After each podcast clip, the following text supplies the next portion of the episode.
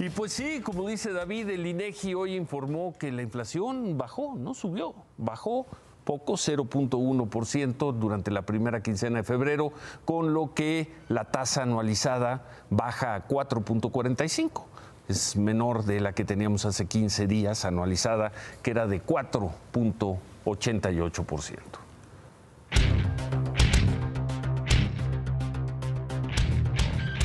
Y sí, puedes anotarlo, puedes ahí anotar en tu agenda, querido diario, el padre del análisis superior se equivocó ayer. Que yo sé por qué te equivocaste, porque nunca jugaste dominó. No, Ayer habías hecho dos pronósticos, creo que muy acertados. Te pedí un tercero y lo hubieras hecho en ese paso, porque no he tenido. no, pero lo que sea. Pero uno no es Sí, gallina y la sí. información que yo tenía Sí. era que sí venía alta información. Es más, la mayoría de los analistas que consulta Citibanamex Sí, sí. decían que la inflación iba a subir. Sorprendió la baja en la inflación en la primera quincena porque tuvo que ver con los precios de los productos de consumo. Bajaron durísimo Lo los cierto es que bajó. Bajó. David. Ba- bajó. Sí, 0.1, pero bajó. 0.1. Creo que la nota es que no subió más que No, y que bajó. regresó al 4.45% la inflación.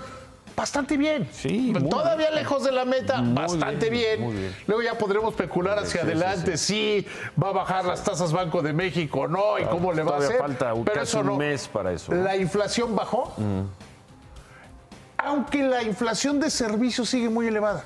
O sea, bajaron los precios volátiles de la economía, la inflación subyacente, Sí, sí. que es, por ejemplo, el jitomate bajó treinta y tantos por ciento, que ha subido como 200 en el último año, pero bajó treinta y tantos por ciento. Ahora bien, ¿qué va a pasar con la sequía?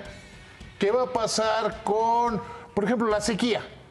El precio del maíz, vamos a seguir importando y va a ser cosas así. Con la inversión cada vez mayor en seguridad que tienen que estar haciendo los almacenes, las empresas. Ah, Es- los ese es un dato que traía para el remate. Sí. Hoy la, la Asociación Mexicana de Instituciones de Seguros dice que el 71% de los asaltos al transporte, que además han crecido exponencialmente. Como son con violencia, son con una gran violencia.